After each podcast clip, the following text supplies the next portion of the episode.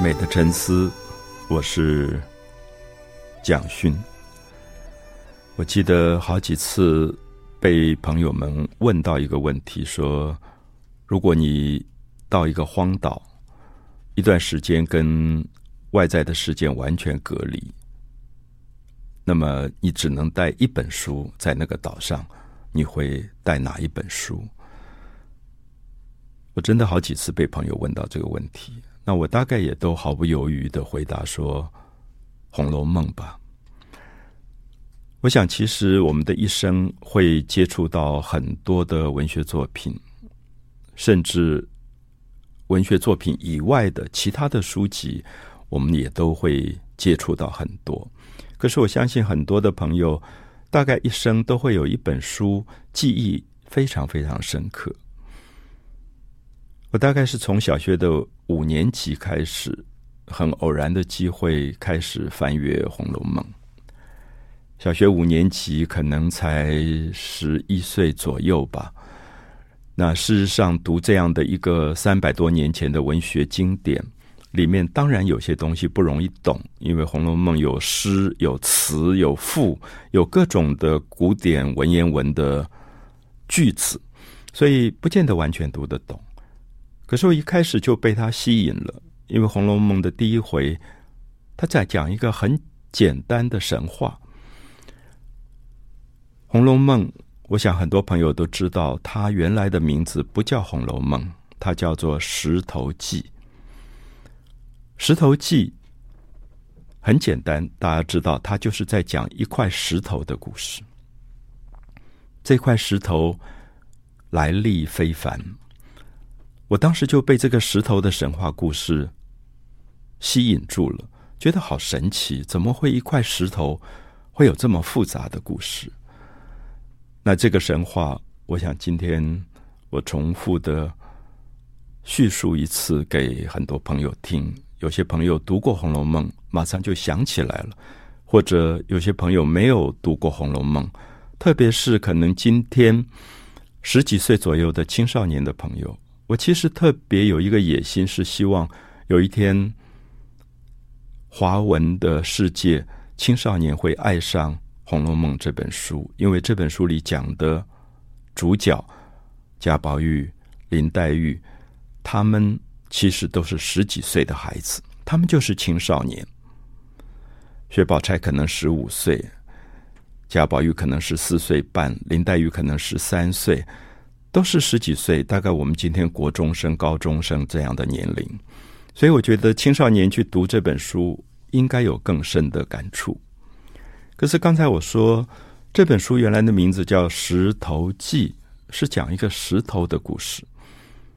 没有读过《红楼梦》的朋友就会很不容易了解，很纳闷，问我说：“《红楼梦》怎么会是讲石头的故事？《红楼梦》的主角不是贾宝玉跟林黛玉吗？”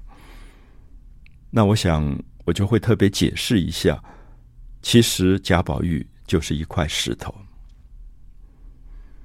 那么这个故事很有趣，它从远古远古开始讲起。远古人类还没有历史，还没有文字，它是一个神话的时代。神话的时代说，有两个神，一个叫共工，一个叫顓頊。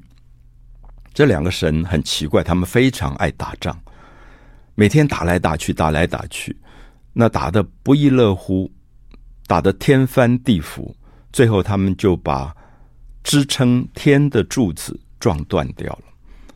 中国古代相信天空是一个棚子，是一个屋顶，有点像我们家里的房子的屋顶，有四根柱子去支撑这个天空的棚子。那他把一根柱子撞断了以后，这个柱子断了，屋顶就塌了一块，上面就破了一个洞。如果我们的家屋顶破了一个洞，风吹日晒雨淋，当然非常不舒服。所以这两个男人打仗惹的祸，最后就由一个女人来收拾、来弥补。这个女神就是女娲。女娲是一个神，她看着这个破洞。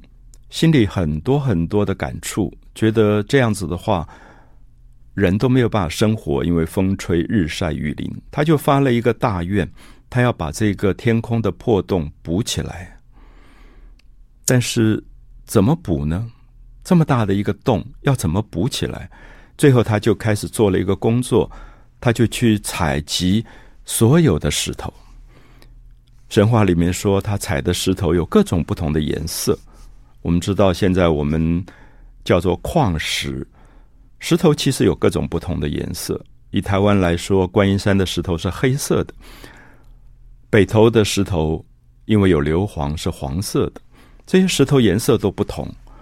那女娃就决定说：“好，她要把石头收集在一起，那个量足够了，她就做了一个工作，就烧起大火来熬炼石头。”我想，一般朋友听到这个神话都觉得好神奇、荒诞不经。石头，如果我们今天把一块石头放到家里的锅里去用大火煮，它可以煮化吗？那我记得我最早读神话的时候，觉得好有兴趣，因为女娲最后真的是把石头全部煮成了岩浆，像油画颜料一样岩浆，她就开始用这个岩浆去弥补天空的破洞。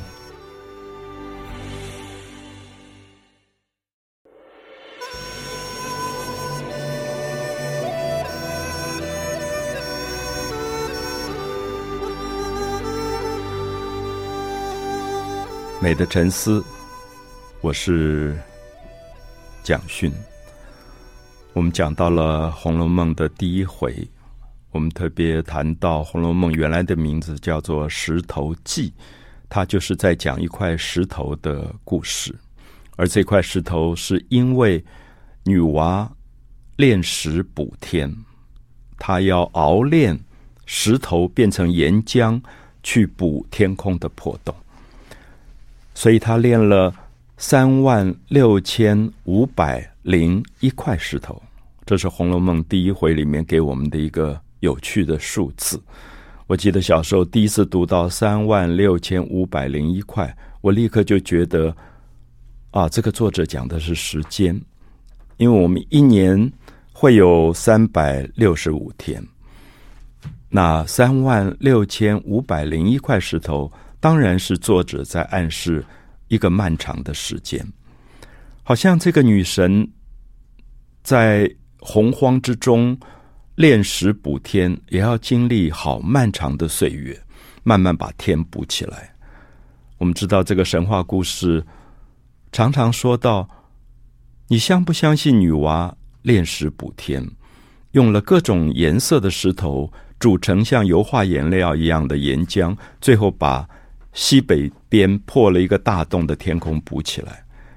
神话故事告诉我们说，如果你不相信，你试试看，每一个黄昏，你往西边的天空看一下，所有的彩色的晚霞，其实就是女娲补的天空。所以有时候觉得《红楼梦》讲的这个神话故事，其实也不遥远。某一个夏天的黄昏的傍晚，可能到了淡水的河口。看到晚霞、落日的灿烂，就会想到啊，这一片天空原来是女娲补的天。这个小说的神话，当时吸引了我。十一岁的时候读它，是因为这样的一个故事荒诞不经。我们说荒诞不经，是因为他讲的故事不是一个理智可以理解的。《红楼梦》的作者自己。写了这本书，然后说满纸荒唐言。他说：“我的小说里每一张纸上写的东西都是荒唐的言论。”可是我记得大概十一岁吧，我读到这句话已经很感动了，因为在学校里老师绝对不会说他的他说的话是荒唐言。我的父亲母亲教训我的时候，也绝对不会说他们说的话是荒唐言。可是为什么有一个作者写了一本书说，我写了这么厚一本书，满纸荒唐言？我已经开始感觉到兴趣。我觉得神话本来就是荒诞不经的，一整本的《哈利波特》可能都是荒诞不经的故事。可是孩子很爱读神话，因为在那些荒诞不经的故事里，好像隐藏着很多小孩子似懂非懂的生命的真正意义。例如说，刚才讲的三百三万六千五百零一块石头，三六五一。那么女娲在补天的时候，把三万六千五百块石头全部都煮成了岩浆，全部都用了。最后有一块石头她没有用，不晓得是不需要用了，还是她忘了，就把这块石头丢在大荒山无稽崖。大荒就是洪荒。无稽就是不要查证，如果你去查证《红楼梦》讲的这个话到底对还是不对，大概就会不被作者嘲笑，因为他就告诉你说，这块石头丢在一个无法查考的一个地方，大荒山无稽崖，这块石头是没有生命的。我们在路上看到一块石头，我们踢它，我们丢它，石头都没有反应，我们觉得石头是没有生命的。可是很奇怪，在古老的东方，相信石头也可能有生命。所以我自己最近一直读《金刚经》，《金刚经》里面说，一切众生，卵生、胎生、湿生、化生，有色无色，有想无想。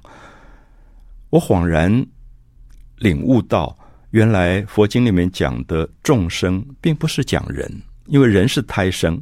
可他也讲到卵生，卵生的话就是鸟类，它才是生的一个蛋。他讲有色无色，有想无想，讲到的是可能是植物，讲到的可能是石头。佛经里面认为所有的生命，我们认为它没有生命，其实都可能有生命。所以《石头记》里的这块石头被丢在大荒山无稽崖。他就开始吸收日月精华，经过几世几劫漫长的岁月，最后他从无想变成有想，从没有生命最后变成了有生命，可以来去自如，可以变成可大可小。这是《红楼梦》一开始讲到那个石头，我觉得当时我十一岁在读它的时候，我已经觉得比《哈利波特》还好看了。怎么会有一块石头？经过修炼会变成有生命了，所以他就每天到处玩耍。我们知道，在东方一直相信，所有的生命经过修行都可以改变自己的。我想大家一定记得，有一条蛇，白颜色的蛇，经过了几百年的修炼，最后变成了一个美丽的女子。她就到了杭州西湖边寻找她所爱的人。东方一直相信。任何一个生命，不管它是动物、植物，甚至它是一块石头记里讲的石头，它最后都可以修成人的肉身。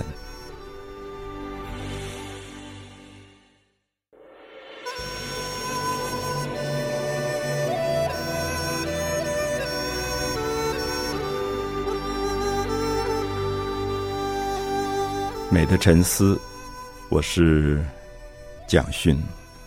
我们在讲到《红楼梦》的第一回，我们也特别提到第一回介绍了一块石头，是女娲炼石补天，最后没有用到的那块石头，因为没有用到，丢在洪荒之间，这块石头觉得好惭愧。为什么别的石头都有用，为什么我没有用？他就开始从无想变成有想，从没有生命变成有生命，从没有感觉。变成有感觉，最后几世几劫修成了一个男生，他就到处玩耍，走来走去，最后就被天空上的金幻仙公看到，就把他带到赤霞宫，封他为神瑛侍者。瑛这个字是斜玉边一个英雄的英。我们知道，现在如果我们制作玻璃，我们需要一种矿石，就是石英。一种发亮的石头，所以这个小男孩其实就是一块石头，可现在他变成了小男孩了。他就在天上的灵河岸边，每天在玩耍，玩来玩去，玩来玩去。有一天，他忽然发现灵河岸边有一块石头，就三生石畔。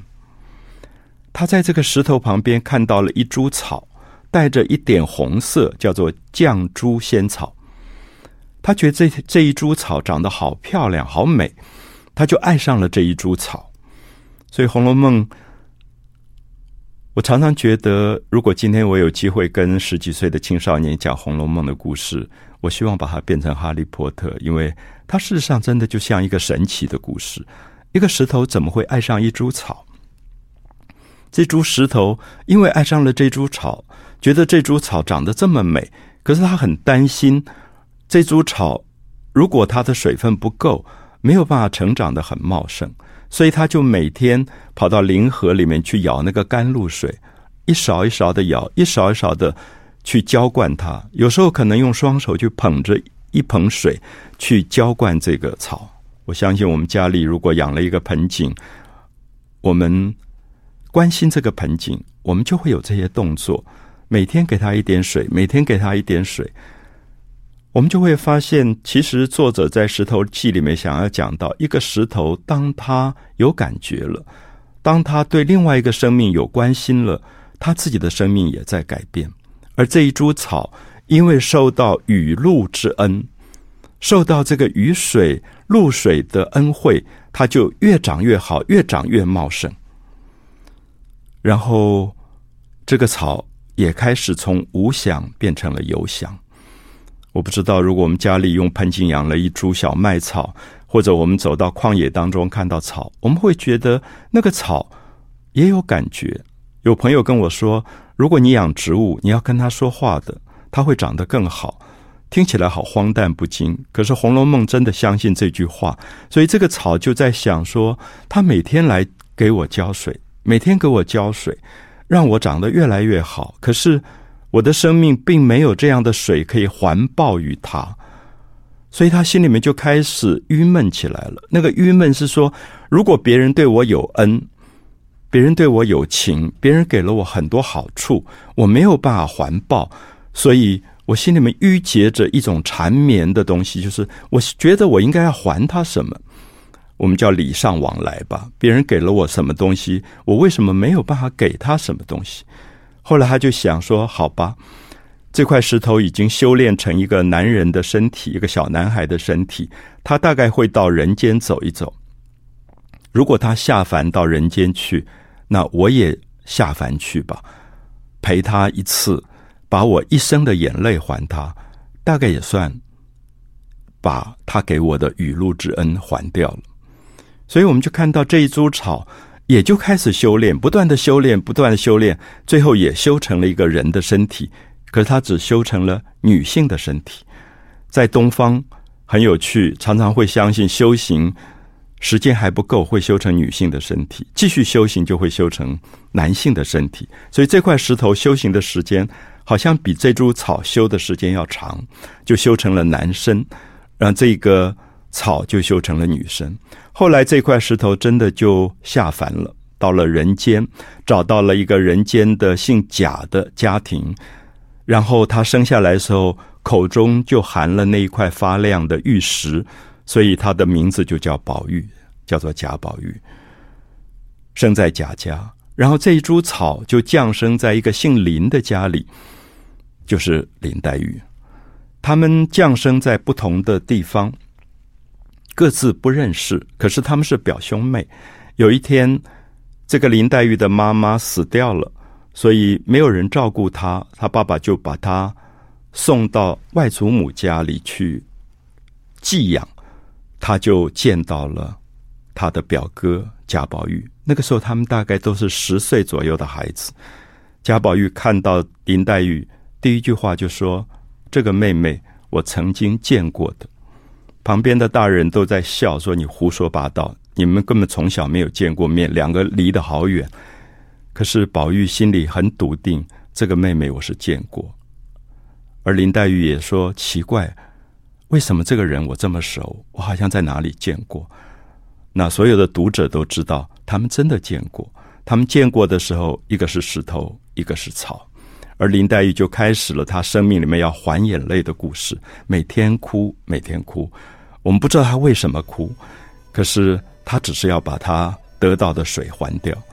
所以有时候觉得读了这样的故事，使我在台北市的街头角落看到一个国中女生背着书包在那边一直哭，我忽然想，她大概是要来还眼泪的吧。